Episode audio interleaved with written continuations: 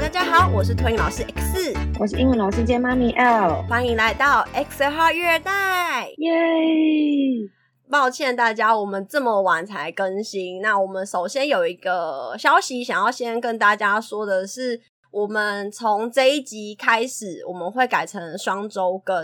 嗯，没错。对，那今天我们要和大家聊的话题，就是因为。我跟 L 前阵子都有确诊，所以我们就是想要跟大家聊聊我们确诊的状况。对，然后因为八月开始其实是大部分学校的新学期，就想要跟大家分享一下我们觉得新学期适合带的上学用具这样子。嗯，那首先先聊确诊的状况好了。我先说，我觉得这一次的确诊完啊，我的结论是会中的人就是会中。因为我觉得我们家的状况是我之前因为都很怕疫情会影响到，就是我觉得影响到工作的事小，但是怕是怕影响到小朋友。对，就比如说如果我不小心确诊，去传染给别的小孩，我很怕这个。所以我从疫情爆发，就是不管是当初去年那一波还是这一次，我就是只要疫情爆发，我几乎就是不出门，除了上班以外，我周末都不出门。就是都待在家里嘛，然后可能自己煮还是做叫外送等等的。嗯，但是我们这一次的确诊的顺序完全是相反，是我们家妹妹先走，然后换我，然后再换我老公。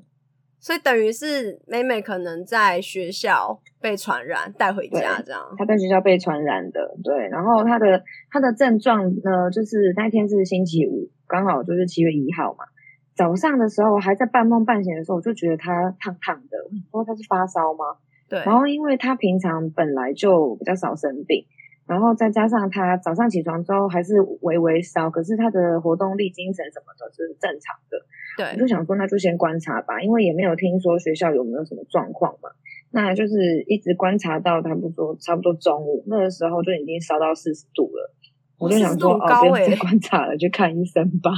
因为他就是一直三八三九这样子的幅度啊，然后家里面有之前的那个那种退烧药水嘛。我就想说，那先给他喝一下，先先观察一下。可是其实一直到中午就是都没有退烧，那烧到四十度，就觉得他不用再等了，就去看医生嘛。在准备要去看医生之前，就是刚好学校就发了讯息来说，他们班有人确诊了啊。然后我就想说，躲不掉了。嗯，听到这个讯息，我还是抱着非常薄弱的希望，想说如果可以不试，当然最好啊。对。然后反正看医生的时候，就是也有跟医生讲说，他可能早上的状况到跟学校有有那个确诊的资讯这个部分哦，因为我们一大早起床，他发烧，我们有先快筛是阴性嘛，就是都有跟医生讲。那医生就说，嗯，你可能两天后再测一次，现在测不太准，因为根据他的经验，就是一定要两天或三天后才会有。比较准确啦，对对，所以我们就是也拿了药回去吃，然后医生交代怎么吃的药，跟我们就是按照医生指示这样子做。那医生也还那个诊所医生还不错，还跟我们说，如果说状况都没有改善的话，隔天礼拜六他们早上也还是有门诊，那就可以来换药这样，如果有需要的话。嗯，所以我们就是礼拜五等于说从午餐开始吃，甚至连半夜睡觉哦，睡着了都还挖他起来吃药哦，可是烧都一直没有退，就是一直是三八三九这样子在烧，然后到礼拜六早上也是，所以想说按照医生的指示就是再去一趟嘛，然后换了药回来其实也没什么改善就对了啦，但是他的食欲啊、精神状况啊、活动力啊什么的都是正常。结果礼拜天他就完全没症状了，对。那我们就想说，因为礼拜五医生说两天后再验一次嘛，那我们就再验一次，结果是两条线，都没烧才两条线。对，然后我们就想说，好，那我们还是要完成这个流程嘛。但是因为尴尬就是在于那天礼拜天，要么我们就是要等隔天才会有一些诊所有提供视讯门诊，不然就是我们要去医院挂急诊这样子。所以我们就决定去挂急诊。然后就就是等于说完成这个通报流程啦。拿了药回家之后，我跟我老公就开始呈现一个我们该怎么做呢？因为我们两个都是跟他同时间验，我们两个也还是阴性。好，那因为隔天要上班，可是又担心说有那个风险嘛，所以我还是跟学校说，我还是先三加四。然后说我跟我老公就讨论，就变成说我们先分开，他就先照顾妹妹嘛，那我就回娘家嘛，然后才对着晚上。昨天中午呢，我想说，我要出去买午餐嘛，然后想说验一下再出门，好，以防万一，就就看到两条线，我就心里三条线，想说 躲不掉，对，躲不掉，然后所以我就跟我老公说，哎，我我我确诊了，然后就说那回家吧。不是因为你知道你礼拜天阴性，然后结果你也没啥症状，结果隔天确诊。啊、你跟我讲的时候，我也是觉得呃。很尴尬。其实我确诊的时候，我也没有，我我其实也没有症状哎，而且我其实没有发烧，我的症状是喉咙痛，然后就是星期一等于是确诊的第一天嘛，其实都没有症状，我是从第二天之后开始才有讲话会烧啊，然后有有一点痰，可是不严重。因为我就是用视讯看诊的方式啊，然后那个医生就有问我说我有没有什么症状，就是说喉咙痛，然后其他都还好，然后可能会有点点头晕啦，对，然后一点点头痛，可是都很轻微，然后连流鼻水什么的都很轻微，我也没有说全身酸痛什么的都没有。可是当然就是刚开始确诊的前两天，前我等于是星期一都不算的话啦，嗯，就是星期二、星期三就头两天，这有真的有比较累，就是我有睡午觉。我跟我老公比的话，我的症状算是很轻微的。那我我老公的话呢，他就是该怎么样的症状都有了，发烧也有，有发烧、喉咙痛，然后有咳、有痰、身体酸痛都有。然后重点是他的发烧还是，如果说以那个 确诊的前前面七天来说的话，他的发烧是头尾，然后中间没有发烧。他烧头尾是哦。对对，就是以为要好了，结果又开始烧了。哦，对，然后呢，他到了第七天，他的快筛还是阳性，他好像到第九天吧，才是一条线。然后，但是这个就不知道有没有相关啦，可能每个人的体质的关系嘛。他当初打完疫苗，他也是很不舒服哦，真的哦。我们还有遇到一个很有很很，我觉得这个我不知道是不是每个县市或者说行政区域都有啦。我们某一天就是在知道妹妹确诊之后，然后我我也回到家，那我忘记是第几天了。有人送快筛来给我们呢、欸。哦，真的哦？对，他说他是去公所的。是哦，而且是在晚上大概七八点的时候哦，所以我觉得收到了当下觉得哇，政府真的有在做事哎、欸。啊是啊，你有接到关怀电话吗？有有有，卫生局，呃，对，卫生所也有打电话来，也应该也是区公所的啦。他有打来就问说，就是身体状况还好吗？什么什么的，这样就是有接到电话，然后也有收到快筛，所以而且那那一包那个呃快筛总共三份，我不太确定说他是针对第一个确诊的人，还是是说我们是一家三口，所以给三份，我我不太确定啦。嗯、对，反正我们反正有收到就对了，然后收到当下觉得很惊喜耶。很感动哦，对，有有种有一种有有被有被关心关怀到的感觉，嗯、是哦，还有，我没有收到，你有收到吗？我没有，我就有接到类似关怀电话，可是他就是，我觉得他比较像在是在做一些症状调查。他就是问很多说，你有发烧吗？你有咳嗽吗？你有流鼻涕吗？就是都都是问症状，然后说你是几号确诊的，然后呃问说你的居隔地址是哪里哪里正确吗？电话留的正确吗？这样。哦，对，那我的好像也是啊，他也是有问我说居隔的地址是隔离的地址是哪里，他也有问。对，因为我之前是有听那个 S，他是。他那个时候说隔离，他没有确诊的时候，他隔离的时候，他因为他是有接触确诊者，所以那时候是还比较规定比较严格的时候。然后他那时候是在桃园的宿舍居隔，然后桃园那边就是有送，也是关怀包，然后就是有饮料、有饼干、有泡面这样。哦，对，所以可能真的每个县市防疫包的概念，对防疫包，然后所以每个县市好像真的不太一样。哦，那我自己的话是。我确诊是礼拜一晚上，然后我、嗯、其实我就周周末，包含礼拜一当天，我整天都没有觉得我不舒服，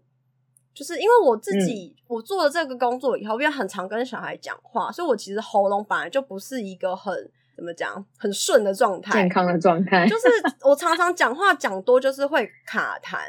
所以礼拜一也完全没有觉得怎么样，然后是那时候就想说。因为是 S 有发烧，所以就是想说，那该不会我也躲不掉了？然后就发现说，就是晚上下班去筛，就真的确诊了。然后我还想说，我我不觉得我身体不舒服，但是反正我就是先躲起来，躲在家请假这样。就我礼我是从礼拜二开始发烧，我礼拜二、礼拜三都是三八点二左右，然后我烧两天，但是反正我就是很累，我我觉得我的症状比我想象中的严重，因为我是打三剂莫德纳，我都没有副作用，我除了一点点施打的地方有酸痛之外，就是我。什么发烧啊，然后倦的，反正就是所有大家都说莫德纳的副作用我都没有，所以我那时候还一直想说，就还确诊前啦，我还一直想说我会不会是轻症或无症的，因为我就想说我打疫苗都没感觉，我会不会其实确诊了，只是我不知道。然后直到真的中了才发现，哦，不会不知道，因为真的很不舒服。然后我礼拜二三都烧，然后反正我整整在床上躺了三天，而且是。我三天就是一直呈现睡睡醒醒，睡睡醒醒。我就是侧躺，然后旁边放平板，我就是一直看剧，然后我就看到睡着，然后醒来再就是再继续看，然后再看到睡着，然后再醒来再继续看，就是我就这样无限循环三天。然后我睡得很差，就是我会可能每隔十分钟就醒来一次，然后我以为我睡很久，发现哎怎么才过十分钟？然后疲倦啊，肌肉酸痛啊，咳嗽，然后我觉得我最不舒服的一个症状是耳鸣，我耳鸣非常严重，嗯、就是那种耳鸣，就是像大家去潜水或是坐飞机，就是那种耳朵很痛的那种耳鸣。然后其实我是那种可以自己把那个耳压解掉。就是我不知道怎么学会的，反正就是我是可以这样子解掉那个不舒服的感觉。可是我确诊的那几天，我是各种方法都解不掉。如果我硬解掉那个耳压的感觉的话，可能十秒到三十秒就立刻又回来，就它会跟着我很久，一整天的这样。等于说就是解不掉的意思啊。对，就是解不掉。然后这个耳鸣的状况是一直跟我跟到礼拜六还礼拜天，我有点忘记了，反正就是很久，所以我一直处于耳朵很痛的状态。我就是有点捏捏鼻子用力到，就我好像有类似中耳炎的那种耳朵痛哦，对，就很不舒服。然后我后来就索性就不解了，我就让他继续耳鸣。然后我就是有点呈现那个昏昏沉沉，然后就听不太到声音的那种状态，好可怜哦。就我就觉得我怎么会耳鸣这么严重？然后，嗯、呃，我呃礼拜二开始，那你有看你你看诊，你看一诊一次而已，还是你有看诊两次？我看诊一次而已，然后因为我其实到我药吃完是礼拜五，然后礼拜六其实就是除了耳鸣之外，就是我我我也没有继续发烧，然后我的也没有到咳嗽或流鼻水，前三天很严重的症状都好很多，所以我想说应该就不用再看一次了，嗯、因为那时候我第一次看诊的时候，医生有跟我说，如果觉得症状缓解的话，就没有任何症状的话，药可以不用再吃，没有关系。嗯，所以我那时候想说，好，那就先这样。然后反正最终最终就是我礼拜一快三要阳呃阴性了嘛，所以我礼拜二应该都可以出门，就发现诶我怎么还是阳性，而且线很黑，而且线黑的程度比我就是确诊的那一天还要黑，我就想说怎么会这样？然后所以就我就我就继续请，因为没有没有转阴，所以我也不敢上班。后来就是礼拜二再筛还是阳性。所以我就有问医生，就是我其实没有症状，可是我没有转阴，我要再看一次医生，然后吃药嘛。然后医生就说，你就反正就确认嘛，就是所有的症状啊都没有哦。那这样也不知道吃什么药，因为你没症状啊，就不可能你没症状还硬开药给你吃。他的意思是这样。然后我就说，那我没转阴怎么办？他就说，那就是多喝水，多休息，再等等看。因为他就说，就是会有的人会这样子，病毒残留比较久，或者你反复反复的。这样，我就想说，好，那我就等。嗯、结果礼拜三晚上还是阳性，所以你等于从第一次阳性到最新的大概有十天吧，对不对？对吧？礼拜三如果从你验出阳性的那一天开始算，到礼拜三是第十天没有错。然后我是到礼拜四才阴性，然后我同事就笑我说，我根本就是救治的休息日了，因为现在的那个社会局要求的现在是七天。就是休整整七天就可以上班，救治是十加七嘛。我就说，我也不知道为什么，我就是明明就没什么症状，可是却一直没有阴性。然后我觉得我们有后遗症，哦，我也觉得我有后遗症。像像梅梅的话，是我觉得她晚上变得比较不好睡了。哦。然后我的话，我是觉得我有一点点也比较不好入睡。我也是不好入睡、欸。就可能平常是对啊，因为像比如说像在之前可能就是累很累，躺下去没多久其实就睡着了。然后我会变成是有点翻来翻去睡不着之外，我可能会预计的时间起床之前就会自己突然间醒来，然后会有一种现在几点了，好像睡很久哎、欸，可是看可能才五六点而已，根本就是还不到要起床的时间。你跟我一样。然后比如说，对啊，然后就可能五点多醒来，想说啊才五点多，那就去睡，然后再醒来说啊六点多还没啊，然后所以真正该起床的时间的时候就会有点累。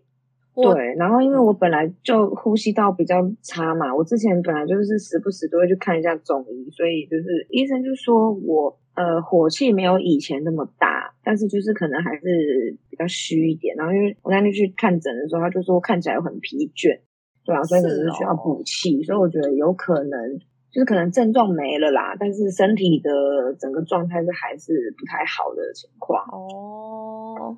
因为我自己也是跟你一样，啊、因为我一开始以为我是就是前几天作息超乱，所以我一开始以为就是我睡觉的状态这么这么混乱，是因为我作息乱掉了。然后直到就是因为呃礼拜一过后的时候，就觉得我应该随时阴性就快要上班，所以我就有正常的调作息。以这样子正常的作息来说，我应该十二点到一点间这个时间会想睡觉。然后我这几天是。这个时间我完全睡不着，然后就是莫名的亢奋。那我什么时候没做？我的作息就跟确诊前一模一样，但是我就是异常的很有精神，然后也是跟你一样，就是睡到亢奋什么？我不知道我在亢奋什么，就我可能一点半快两点才睡着，然后我大概五点多就会自然醒，就是让自己再放松啊，然后各种就想办法再睡，然后就觉得诶我好像有睡着，再看一下，嗯，怎么才过十分钟？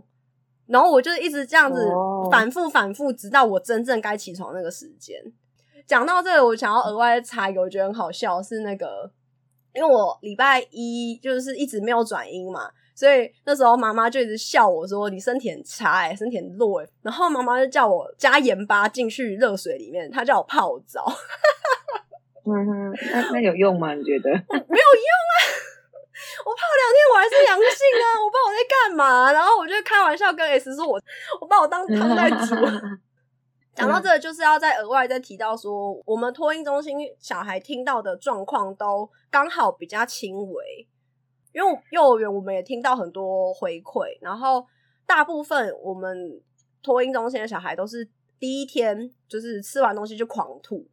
然后吐了之后一筛就是阳性，可能就发烧一天。然后三天内就会没任何症状，然后小孩中也会有人有哥哥姐姐啦，所以比较大是幼儿园的年纪，就是哥哥姐姐都比弟弟妹妹严重，就会烧，嗯，哦、嗯，都烧更久。然后我同事的两个小孩也是幼儿园年纪，小班跟幼幼班，他的小孩是烧到住院的那一种、就是烧到三九四十，而且是连续。四天五天哦，两个都是哦。哇，嗯，然后他是说烧到小孩在抽搐，整个在抖的那一种。哦，我好像有听到我们幼儿园有一个也是诶，然后但我整体听到的好像都还好。好，那以上就是我们确诊的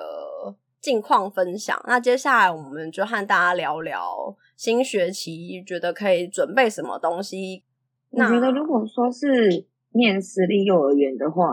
私立幼儿园应该都会有一个费用啦，就是说有睡袋一整包，包含书包啊、餐袋啊、餐碗啊。所以其实如果说是念私立学校的家长啊，自己应该需要准备的东西，都就是睡觉要用的，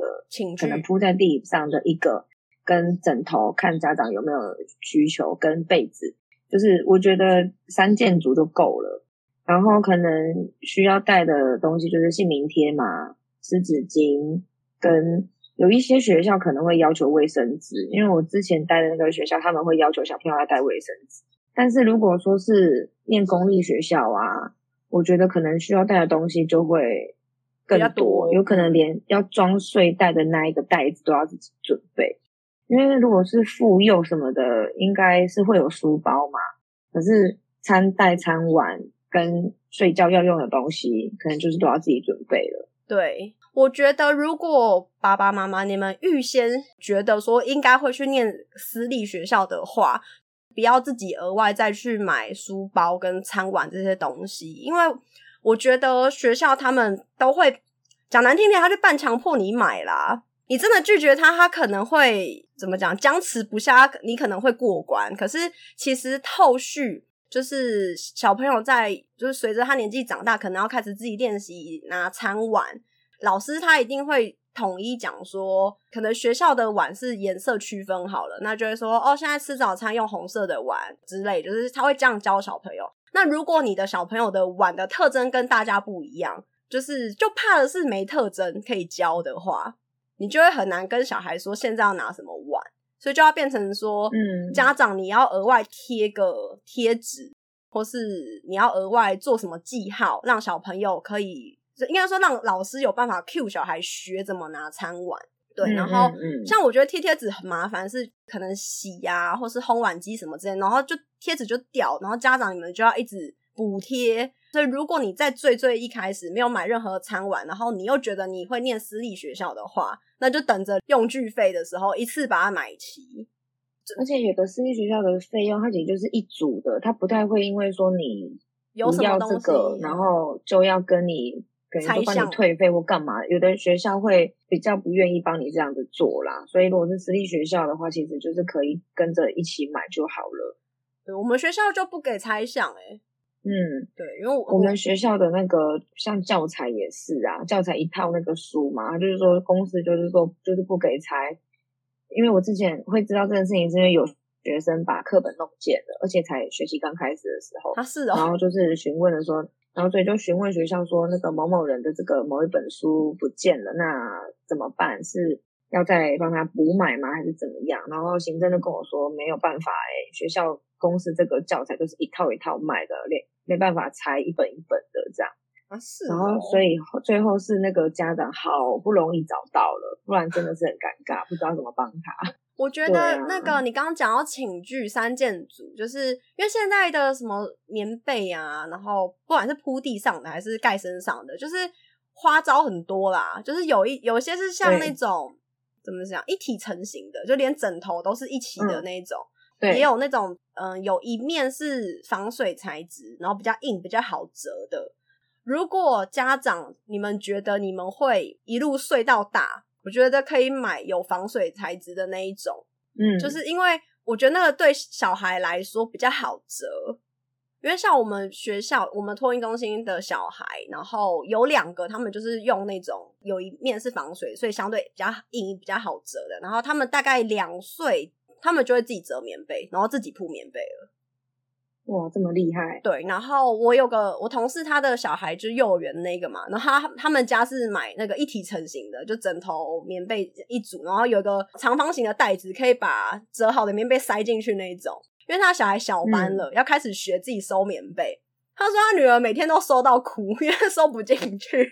对，他不会收。一个就是如果是要买这种一体成型的啊，或者是说它本身是等于说一套的啦。对，或者是另外一种是它可能是有像扣环的，嗯、然后你要把它扣起来，就是拉好扣好。对，我觉得如果是要买这种的家长啊，你可能要先有个心理准备，是你的小孩要必须尽快的学会自己收，因为在幼儿园里面呢、啊，就是我不管年级段啊，就是刚就算是刚来的新生也是一样，当然刚开始老师可能会协助，可是老师可能不会永远的协助他。Oh. 然后就是看到我小孩是这种的，问题是他不会收，他 always 就坐在地上等着别人帮他，然后可能老师就会也对这样子的小孩渐渐的失去耐心。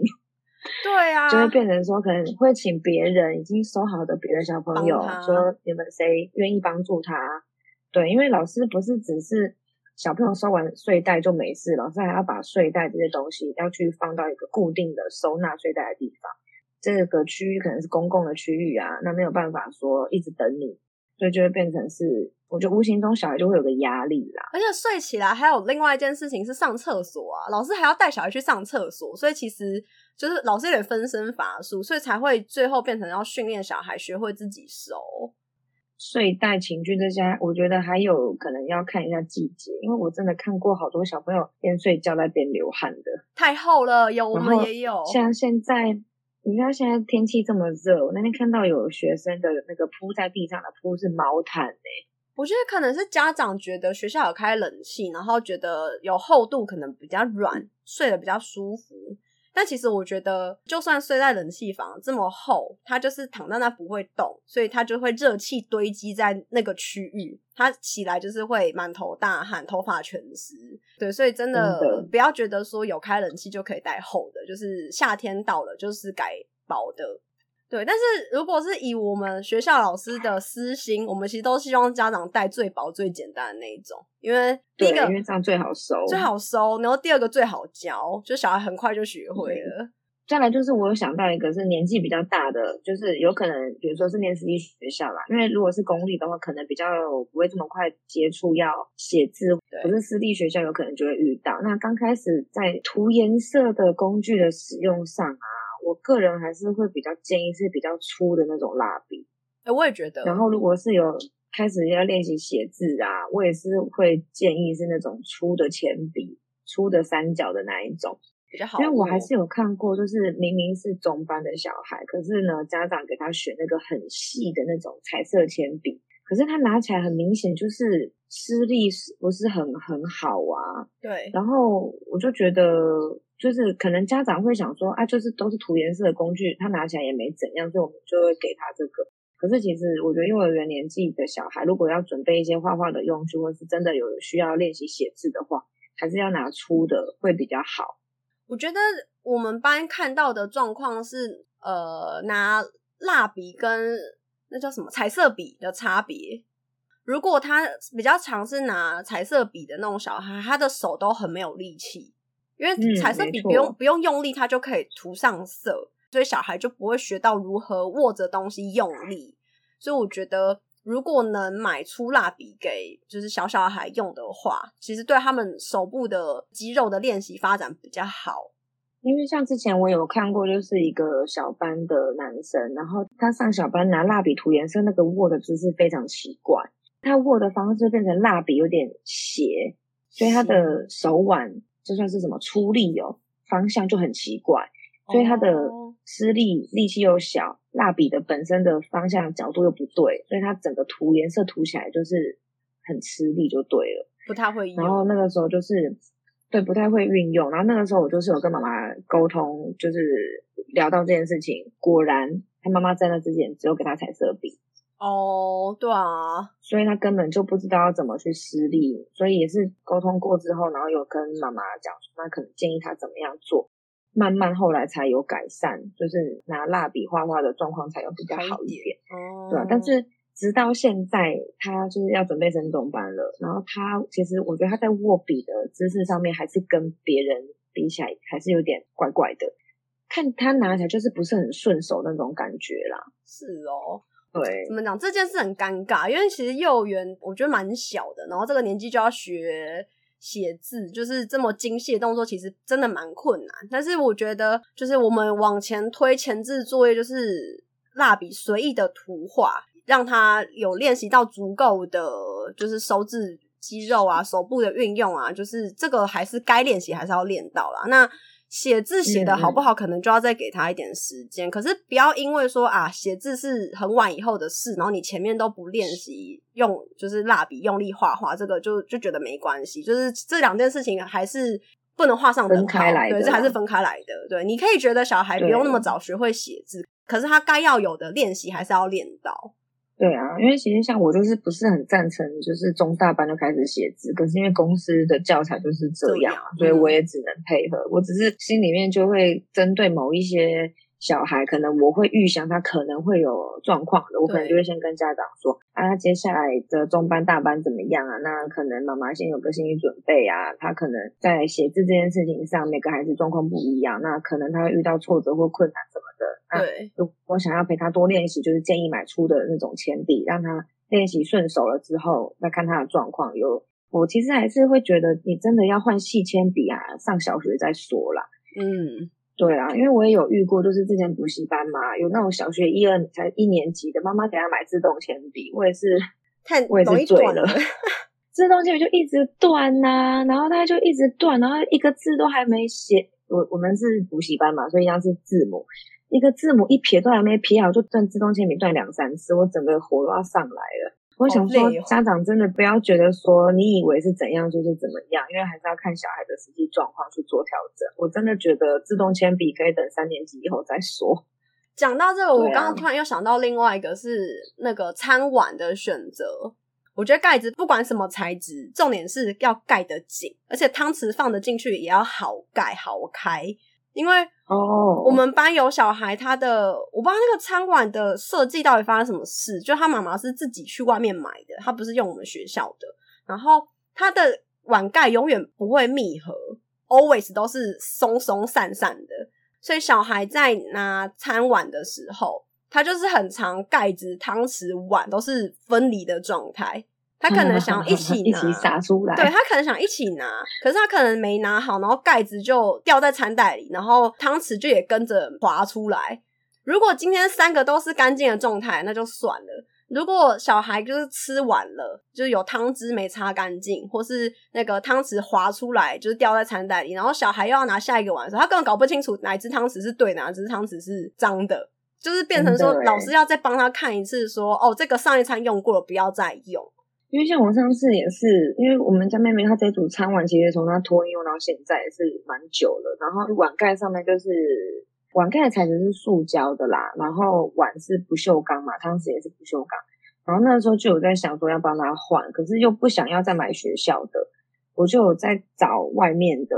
看看有没有合适的。我那时候刚好看到一组，它的碗的设计就是内里是不锈钢的。可是外面是有那个，等于说有塑胶包覆跟有那个纸滑的，然后盖子的部分呢，它也是中间是透明的，然后外面就是等于说圆的一圈，要跟碗贴合的那一圈是，它是软的，类似像软塑胶还是软细胶，我其实不太确定那个材质是什么啦，反正它就是可以盖紧这样子，然后因为刚好三个颜色又跟平常学校的碗是一样的。我就想说，诶，那可以试试看呢，用这个。结果以当时妹妹的力道没有办法，她盖不紧，她连打开都有点勉强。最后这一组碗就留在家里用，因为没有你想象中好用。我怕它打不开，可能就会需要老师帮忙。那我觉得这样子长久以来会对老师会是个困扰。那如果它盖不好，就像你刚刚说的，已经用过餐了，可能一点汤汤水水的，可能又会洒的袋子都是。对，我就觉得，嗯，那还是算了好了，还是用它原本现在正在用的。对啊，所以我觉得有一些东西可能是光看了我们可能会觉得很美好啦，想象起来觉得好像还不错，可是实际用可能会发现有一些问题啊，或者说比较不顺手啊，可能这个在使用上就要稍微斟酌一下。我觉得在买就是想要买餐碗的时候，可能小朋友要试着开开看，就会比较准确。嗯、对。对然后我觉得我们刚刚讲到这个碗盖不紧的问题，会比较怎么讲？要注意的年纪可能是托婴的大宝跟幼儿园的小孩，我觉得都要留意他们那个碗的密合度跟小孩会不会开关。因为托婴的大宝就是小的，当然老师会帮他擦，可是大的如果他即将要去幼儿园的话，其实老师就会开始训练他自己擦跟自己收餐碗。所以我就是因为这样子才发现说，哦，这个小孩拿餐碗跟收餐碗，还有就是他擦的时候，其实都蛮卡的，就变成说就是要多、嗯、多协助他。可是就是你教他，他还是因为这个就是硬体设备的问题，不是说小孩学会了就没事。这个碗永远就盖盖不好，对吧？对我觉得工具本身不好使啊。对，然后我觉得另外一个就是有一些水壶，它的吸管是虽然它够长。就是我我讲的是没有一个重量珠珠的那一种，就是它是那种纯粹一个塑胶吸管，吸管直接碰到那个水壶底部的那种，碰到底，对对对，就是我觉得那种吸管，就是你不要看它够长，有碰到底就好，就是你要看一下那个吸管的怎么讲，就是我觉得这是一个转的感觉，因为就是我们水壶开了之开盖之后，我们不是会有一个顺手拿它喝水的那个方向吗？就是哦，对，就是你开、嗯、开盖了，你一定是那个盖子是朝外，你不会让那个盖子在左边、右边，或是甚至碰到你的下巴嘛？理论上直觉的反应应该是这样喝。然后我有遇过一个家长，嗯、他们买的那个水壶，就那个吸管的弯度很奇怪，就是他的小孩如果以他开盖是顺的方向来说，假设小孩的水快喝完，他一定会拿一个斜斜的角度，要让他可以喝到最底部的水嘛。然后那个吸管的朝向永远跟他就是直觉要拿的那个方向是反的，就是吸管的末端永远跟剩下的水会集中的那个角落是反的，就对了。对，永远，而且是我都有硬嘟下去，然后就觉得说，好，我这样子转，它应该要是顺的，就不是，永远都转不到对的那个方向，哎。然后，所以就变成那个小孩的水永远都是会剩最底的一层喝不完。如果他还想喝，我就要继续加，更超过很加到一个程度。对，然后那我觉得这个真的就是要用了才知道，哎，真真的用了才知道。而且因为那个小孩他自己的坚持度很高，他都会跟我说他的水还没喝完。哦，对，因为他就会觉得他没有喝完，他就一直跟我说我还没喝完。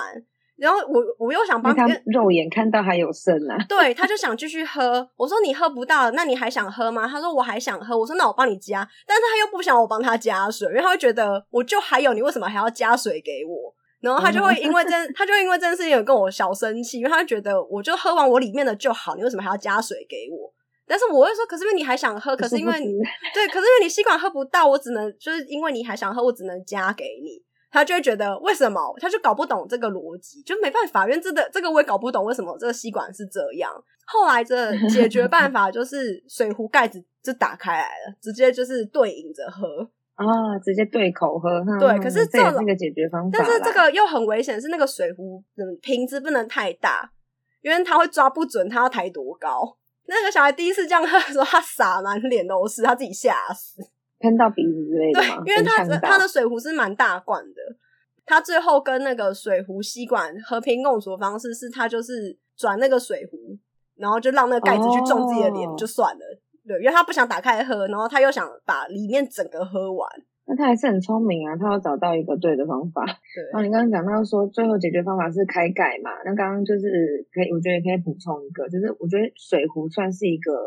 阶段性的工具啦，对，所以可能会从有吸管慢慢变到没吸管的。那我觉得有吸管的水壶呢，随着小孩长大之后，有可能会有个疑虑，就是吸管里面会卡脏污。对，那或者是说小孩可能会咬吸管，就会把吸管咬断。那像我们的话，就是现在已经演变到变成是对口的那一种，没有吸管的。嗯，然后也有遇过有学学生，就是他的水壶还是是用那种有提把的。哦、oh.，那我觉得如果说家长要选择有提把的这一种啊，因为我的我们学校的有些老师他是会训练小孩要加水是要自己把水壶打开，嗯、oh.，那就是像你刚刚那个嘛，水壶水深一点点喝不到是开盖喝，那开盖子这个提把是固定的还是是会随意的轻易的就可以被拿起来的？我觉得这个也是可以考量的点，因为有时候小孩在开盖的时候啊，刚、oh. 开始可能没有注意到，他有可能拿那个提把。可是因为盖子已经离开了，所以水壶就会掉下来。对，所以就是对于呃选择有提把这种水壶啊，可能要注意一下说，说这个小孩他现在有没有可能会要开水壶的盖子？如果要开盖的话，这个提把是固定的还是分开的？可以不可以选择不要用？就是我觉得这个也可以是呃思考的一个部分，因为有遇过有小孩就是他就是拿那个提把，然后再就是拿起来甩就对了啦。然后拿起来甩，就刚好他水壶盖都没盖好，就就喷的大家到处都是。然后老师整个很火大，这样。我觉得你刚刚讲到那个吸管容易卡脏污，这个就是家里如果觉得说你的小孩喜欢边吃东西边配水，或者是你们用水壶装鲜奶，那甚至有些家里是他会可能装什么葡萄糖。那我之前有遇过是有小朋友他们加那个运动饮料稀释的，就是如果你们是这种。路线的，就你一定要水壶要选那种吸管很好换、很好买替换吸管的那一种，因为这个超级、嗯、超级容易发霉，而且你根本就很难洗。因为我真的看过太多，因为这样子小孩就是有我刚刚讲那些习惯的，然后他的他的水壶真的三天两头就是在发霉。而且是发霉到，就是那个，你不要以为只有水壶底跟吸管，那个水壶盖上面其实也会，因为有些小孩会等于举高喝嘛，因为有些水壶有那个垂坠重量那个足足，所以他就会举高喝，嗯、所以是连那个水壶的盖子的那个里面都有卡发霉的东西。天呐！嗯，然后 家长都没有发现呢、欸，然后我就是会想说，他们可能没有想到小孩的习惯会这样。那以上就是我们这一集的节目内容，希望有帮助到大家。喜欢的话，欢迎订阅及分享。谢谢大家，拜拜，拜拜。